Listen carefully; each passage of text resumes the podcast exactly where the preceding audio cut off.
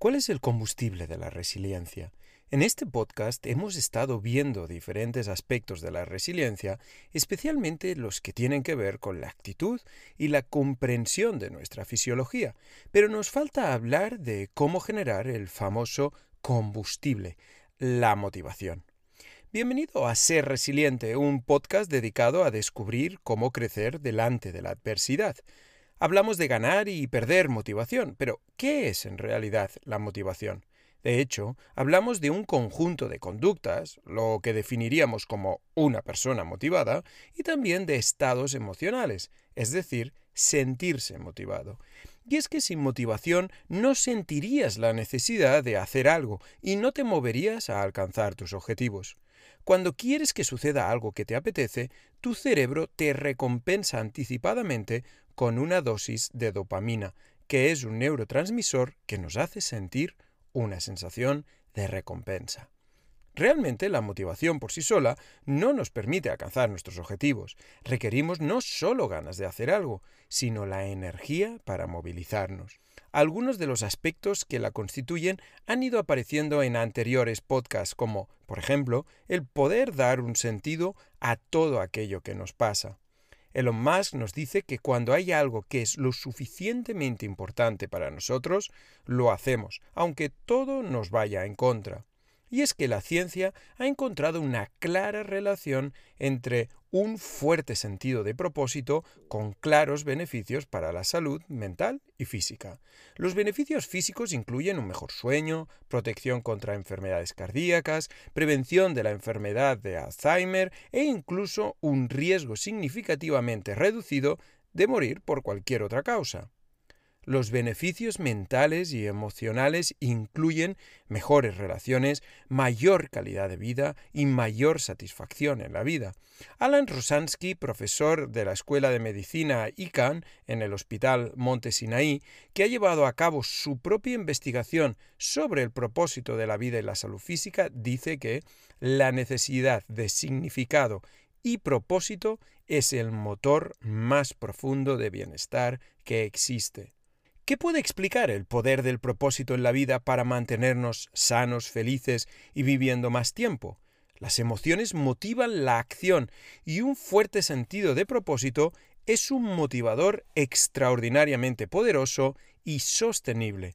Cuando conectamos nuestras acciones cotidianas con nuestros valores y creencias profundamente arraigados, también con nuestro propósito de vida, incluso las acciones más mundanas adquieren un sentido de importancia y urgencia.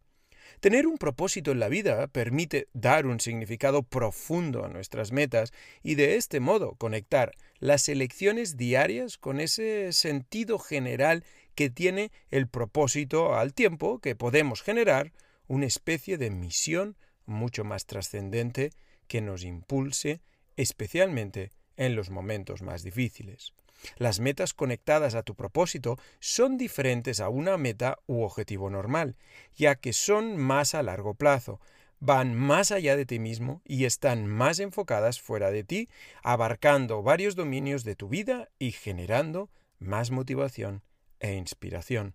Lo que cuenta en la vida no es el mero hecho de lo que hemos vivido, es la diferencia que hemos hecho en la vida de los demás, lo que determinará el significado de la vida que llevamos.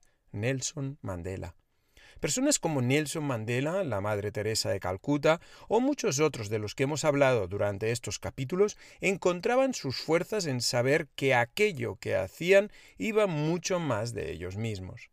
Pero más allá del propósito, algo que puede ayudarte a motivarte en momentos difíciles es enfocarte en aquello que puedes controlar y que probablemente está justo delante tuyo. Confucio decía, no importa lo despacio que vayas mientras no te detengas. Y Walter Elliot decía que la perseverancia no es una carrera de larga distancia, sino un montón de carreras cortas una detrás de la otra. ¿Has oído hablar de la Self-Transcendent Race? La ultramaratón más larga del mundo es una carrera de 3.100 millas, 4.989 kilómetros y 52 días alrededor de una sola manzana en el barrio de Queens, en Nueva York. Ahora, con sus 25 años de historia, la carrera de autotrascendencia de Sri Chinmoy es seguramente más un acto de devoción espiritual, aunque no deja de ser también una hazaña de resistencia. Imagínate la situación. Cuatro de la tarde en una calurosa tarde de julio en Nueva York en un parque infantil, en una humilde manzana de casas del barrio de Queens, los niños juegan con chorros de agua fría mientras sus padres se beben un café helado a la sombra. Al otro lado de la calle, un corredor empapado de sudor avanza imperturbable por sesentayava vez ese día en una carrera concebida por un gurú de la India llamado Chinmoy Kumar Gose, más conocido como Sri Chinmoy. La carrera de la autotrascendencia exige a los competidores que repitan la misma vuelta de 0,5478 millas, es decir, 0,8819 kilómetros, del barrio donde el gurú residía antes de su muerte en 2007 y eso lo van a hacer durante 5.000 agotadores kilómetros. Para que te puedas hacer una idea de lo que constituye esta prueba, podrías cruzar los Estados Unidos de este a oeste por la parte más ancha y aún así te quedarías corto por 676 kilómetros. Ni Forrest Gump corrió tanto. Sri Chinmoy creía que el deporte podía ser una herramienta para la transformación interior y como corredor de larga distancia él mismo enseñaba que empujar los límites de lo que creemos que es físicamente posible nos ayuda a lograr la autotrascendencia, su propio modo para hablar de superación personal. Este gurú, que supervisaba centros de meditación en 52 países, también fundó muchas ultramaratones y carreras de varios días para facilitar la búsqueda de la autotrascendencia de sus seguidores. Evidentemente, todos los participantes son corredores de ultramaratón experimentados que han hecho enormes sacrificios, tanto personales como profesionales, para entrar en la carrera de la autotrascendencia. Los competidores comienzan sus días a las 6 de la mañana y tienen hasta la medianoche para registrar un promedio diario de 95,9 kilómetros en la sofocante humedad del verano de Nueva York. Luego se bañan, atienden sus lesiones y esperan dormir cinco horas ininterrumpidas en alojamientos cercanos, antes de que su alarma les indique que es hora de volver a correr. Estos discípulos repetirán esta misma rutina día tras día con el objetivo de completar los 5.000 kilómetros dentro del tiempo asignado de aproximadamente dos meses. Hay poco tiempo para recuperarse o tener un día libre. Estos retos, como la de los monjes del monte Hiei en Japón y sus ultramaratones de mil días, se pueden alcanzar no solo teniendo un propósito o meta superior, sino que al mismo tiempo y para mantener la motivación, el enfoque debe reducirse más al corto plazo. Parece contradictorio, pero no lo es.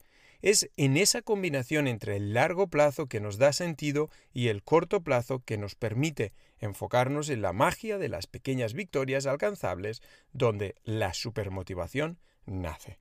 Si alguien fue un ejemplo de este concepto de día a día, paso a paso, es el que está considerado el hombre con la peor suerte del mundo, o según como se vea, con la mejor. Alistair Urquhart sobrevivió a la explosión nuclear de Nagasaki en 1945, que mató a 250.000 personas. Pero ese incidente solo fue la culminación de muchas otras experiencias traumáticas de las que sobrevivió durante la Segunda Guerra Mundial.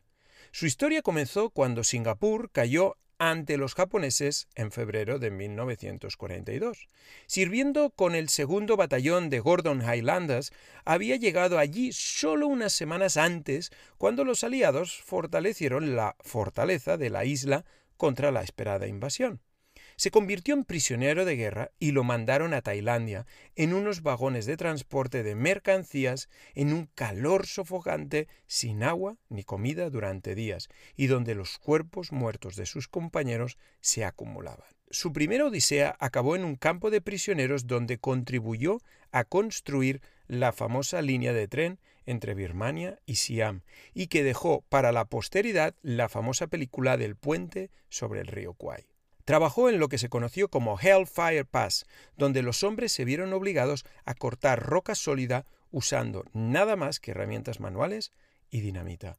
Se estima que 13.000 prisioneros de guerra aliados murieron en el ferrocarril, pero él sobrevivió después de aguantar torturas, trabajos forzados y de casi morir de fiebre amarilla. Cuando se completó, los prisioneros sobrevivientes fueron llevados de regreso a Singapur para ser puestos en barcos destino a Japón, una vez más en condiciones absolutamente infrahumanas y sin ningún tipo de señal de que la carga que llevaba era de prisioneros de guerra. Un submarino aliado, sin conocer la carga, torpedeó y hundió su barco.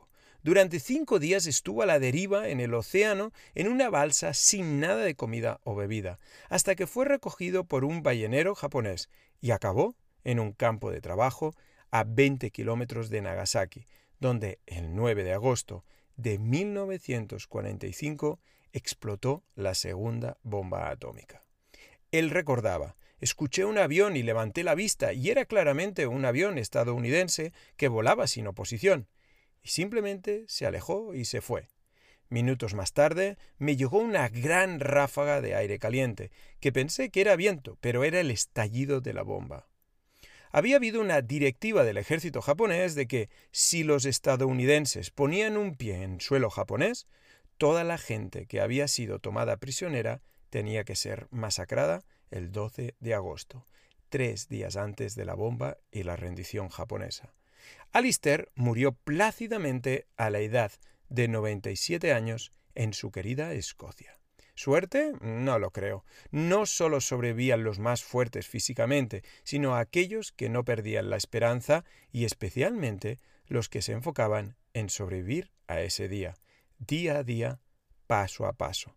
Así lo contaba él, imaginándose bailando su gran pasión que practicó hasta el último momento y repitiéndose que se trataba de pasar ese día. Claro que la motivación puede nacer también como una reacción de oposición, un acto de rebeldía contra lo que vivimos y de este modo erigirnos en vencedores de aquello que nos está ocurriendo o lo que queremos que suceda. Al fin y al cabo, deberíamos ser capaces de darnos cuenta que el esfuerzo es lo que nos hace crecer y hasta cierto punto evolucionar. Como dice Zig Ziglar, lo que obtienes al lograr tus metas no es tan importante como en lo que te conviertes al lograrlas. Pero la motivación parte de aquello que nos creamos en nuestra mente. Los grandes resilientes son grandes soñadores, como el propio Alistair, que de ningún modo fue una excepción, más bien lo habitual. Las personas altamente resilientes, gracias a su riqueza interior, pueden accionar la energía necesaria para avanzar a pesar de los contratiempos. No sigas hacia donde el camino puede llevarte. Ve en su lugar donde no hay camino y deja un rastro. Ralph Waldo Emerson. Muchos supervivientes de campos de concentración cuentan cómo imaginaban su futuro fuera de ellos, cómo sería su casa, qué harían, cómo cuidarían sus animales o jugarían al golf. ¿Conoces la profecía del cantante de Coldplay? un ejemplo increíble de visualización proyectada. En un vídeo grabado el 26 de junio de 1998, Chris Martin lanzó una advertencia al camarógrafo.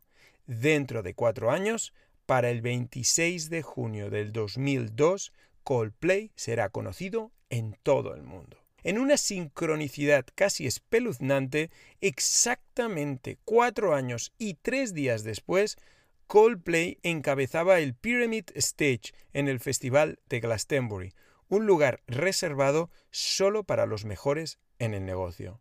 Si quieres generar una motivación a prueba de bombas, enriquece tu mundo interior con visualizaciones de aquello que quieres conseguir y del proceso a seguir. Las dos son importantes. Crear escenarios futuros es el modo de crear la dopamina y por lo tanto de generar esa voluntad de alcanzar aquello que queremos. Pero es imprescindible abordar el proceso completo, tanto de lo bueno como de lo malo. En esta sociedad de los atajos, de las series completas, ¿te acuerdas cuando teníamos que esperar un nuevo capítulo de nuestra serie favorita una semana entera? de los supermercados al lado de casa y de la comida a domicilio, nos hemos rendido también delante de las bondades de las supuestas manifestaciones por visualización de lo que queremos y, por supuesto, sin esfuerzo. Aunque sin duda es altamente útil visualizar aquello que queremos, creo que es hasta cierto punto peligroso quedarse puramente en el objetivo. Los orientales siempre han preferido pensar más en el camino, el famoso do de tantas artes marciales, sin ir muy lejos. Peter Haggerty dice que la vida es un viaje y si te enamoras del viaje, sentirás amor para siempre. Los occidentales tenemos mucha prisa en llegar, tanta que a menudo nos olvidamos del camino. El budismo nos habla del Dharma o los principios transmitidos por Buda. Uno de ellos nos habla de ese sufrimiento vital que debe acabarse. Para el budismo, todos nosotros somos en realidad seres espirituales que buscan un propósito, ascender mediante la sabiduría, mediante la humildad y la búsqueda de la verdad, desprendiéndonos de todos aquellos artificios materiales y aprendiendo a su vez de los errores cometidos. Y hasta que eso ocurra, la rueda del Dharma nunca dejará de girar. Tendremos infinitas posibilidades para corregir nuestras faltas, para sanar ese sufrimiento, ese dolor vital. Para ello tendremos que librarnos de nuestros apegos, comprendiendo, a su vez, que toda acción tiene un efecto y una consecuencia. Esa visión es de proceso y no tanto de alcanzar una meta. Conectar ese enfoque a procesos con tu propósito es una de las claves que permitirán una motivación resiliente.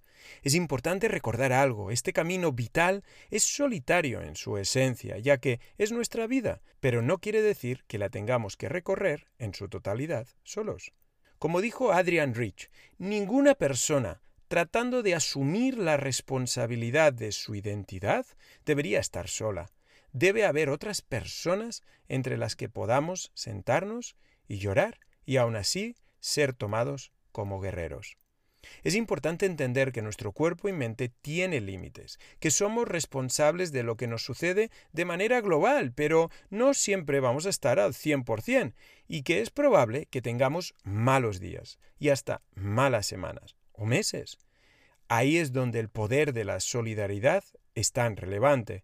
Aunque quizás los compañeros de viaje aparezcan y desaparezcan, es útil que estén y hasta que los busquemos.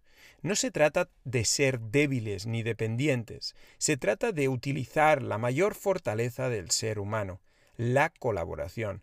Muy pocas especies en la Tierra comparten esta capacidad, pero sin ningún tipo de duda ha permitido a una especie tan poco preparada para sobrevivir a su entorno hacerlo y erigirse como especie predominante. El éxito evolutivo del ser humano es la suma de centenares de millones de seres humanos que previamente se ayudaron, se organizaron, pasaron su conocimiento y por lo tanto facilitaron el camino a las generaciones siguientes. Hay un gran mito y es el del sabio o genio solitario. No lo fue Arquímedes, seguramente el mayor genio de la historia antigua, ni Leonardo da Vinci, ni tampoco lo fue Sir Isaac Newton, ni Nikola Tesla. Todos ellos intercambiaban información con colegas contemporáneos, estaban al caso de los últimos descubrimientos y construían en base a ellos. Eres mejor ser humano cuando te relacionas, ayudas a los demás y te dejas ayudar personas que pueden motivarte, ayudarte, pero también hablarte claro y darte un punto de vista que a veces puede resultar incómodo, pero útil. Al bajar al abismo recuperamos los tesoros de la vida. Donde tropiezas, ahí yace tu tesoro. Joseph Campbell. Cuando una puerta se cierra, se abre otra, pero a menudo miramos tan largamente y con tanta pena la puerta cerrada que no vemos las que se abren para nosotros. Alexander Graham Bell. El modo en cómo nos tomamos aquello que nos sucede es crítico. Se cita a menudo la fábula ya gastada de Thomas Alva Edison y su bombilla. Digo fábula porque es un hecho indiscutible que él no la inventó, aunque sí es cierto que hizo muchos intentos para lograrlo. De hecho, fue un británico quien la inventó y al que Edison le ofreció un trato para patentarla. Pero vaya, gracias a centenares de gurús de la motivación se ha cristalizado la idea que fue él. Sea como sea, esa famosa cita de Edison de yo no fracasé, sino que descubrí mil modos de no hacer una bombilla, sí sirve como ilustración de que el modo en cómo nos tomamos aquello que no esperábamos o no queríamos que sucediera es un factor clave en mantener nuestra motivación. En otros capítulos he hablado cómo grandes atletas, músicos, artistas fueron impermeables a la frustración y al desaliento. Y aunque creo personalmente que no siempre tiene que ser fácil poder cambiar el modo en que vemos las cosas, sí estoy convencido que se puede conseguir. Es fácil caer en el victimismo del mundo me trata mal, pero como ya vimos hablando de los supervivientes de campos de exterminio nazis, hasta en las peores condiciones nos podemos convertir en los líderes de nosotros mismos, y no solo sobrevivir, sino que podemos prevalecer. La motivación requiere una actitud y lentes adecuadas y particularmente entender que es altamente improbable y hasta cierto punto ni deseable que todo nos salga bien a la primera. Una vez más, no somos lo que conseguimos, somos en lo que nos convertimos durante el camino de conseguirlo, y sin ninguna duda alguna, en cada una de las veces en la que nos hemos levantado después de un tropiezo. Existe una tendencia poco útil a valorarnos por aquello que alcanzamos y no por aquello que nos hemos atrevido a hacer.